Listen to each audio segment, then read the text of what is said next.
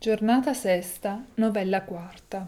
Chichibio, cuoco di Currado Gianfigliazzi, con una presta parola a sua salute, l'ira di Currado volge in riso, e sé campa dalla mala ventura minacciatagli da Currado.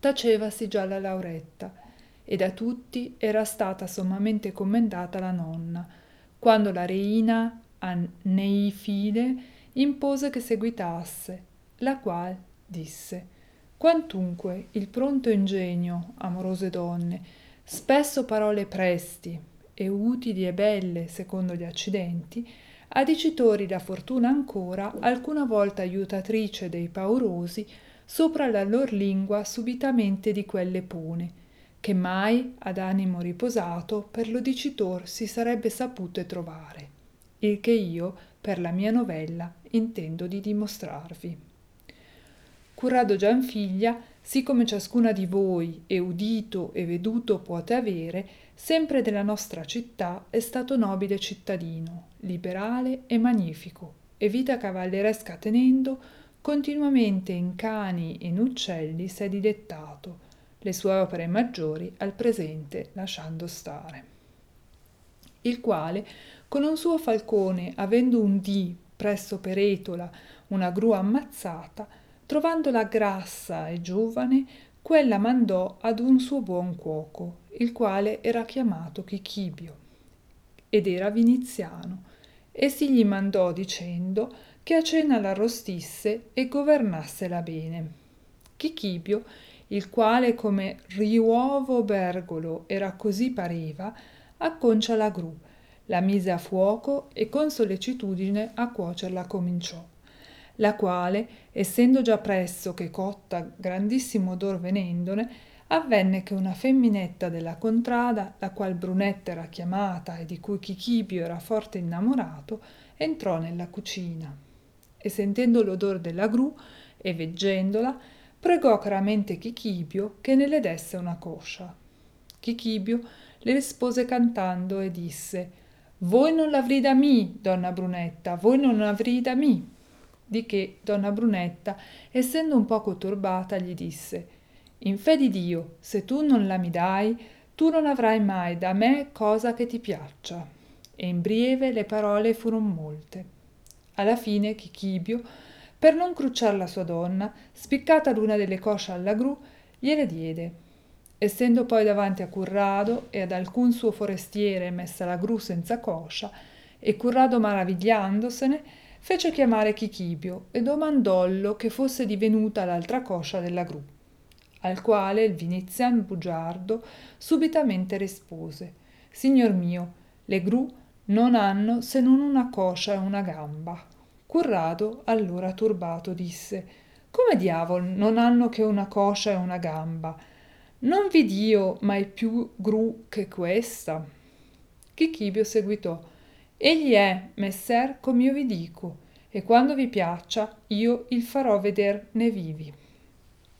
Currado per amor dei forestieri che seco aveva non volle dietro alle parole andare ma disse poi che tu di di farmelo vedere ne vivi cosa che io mai più non vidi né udì dir che fosse e io il voglio veder domattina e sarò contento ma io ti giuro in sul corpo di cristo che se altramenti sarà che io ti farò con- conciare in maniera che tu con tuo danno ti ricorderai sempre che tu ci viverai del nome mio. Finita adunque per quella sera le parole la mattina seguente come il giorno apparve currado a cui non era per lo dormire l'ira cessata tutto ancor gonfiato si levò e comandò che i cavalli gli fosser menati e fatto montar chichibio sopra un ronzino verso una fiumana alla riva della quale sempre soleva in sul far del dì vedersi delle gru nel menò dicendo tosto vedremo chi avrà sera mentito o tu o io. Chichibio veggendo che ancora durava l'ira di currado e che fargli convenia pruova della sua bugia non sappiendo come poterla si fare cavalcava appresso a currado con la maggior paura del mondo. E volentieri se potuto avesse si sarebbe fuggito. Ma non potendo ora innanzi e ora addietro da un lato si guardava e ciò che vedeva credeva che gru fossero che stessero in due piedi. Ma già vicino al fiume pervenuti gli venner prima che ad alcun vedute sopra la riva di quello ben dodici gru le quali tutte in un pie dimoravano siccome quando dormono soglion fare. Perché egli prestamente mostratele a currado disse assai bene potete messer vedere che ier sera vi dissi il vero che le gru non hanno solo una coscia e un pie se voi riguardate a quelle che colà stanno currado vedendole disse aspettati che io ti mosterrò che elle n'hanno due. E fattosi alquanto più a quelle vicino gridò oh oh! Per lo qual grido le gru mandato l'altro pie giù tutte dopo alquanti passi cominciarono a fuggire. Laonde corrado rivolto a chichibio disse che ti par ghiottone? Parti che elle n'abbian due? Chichibio quasi sbigottito non sapiendo egli stesso donde si venisse rispose.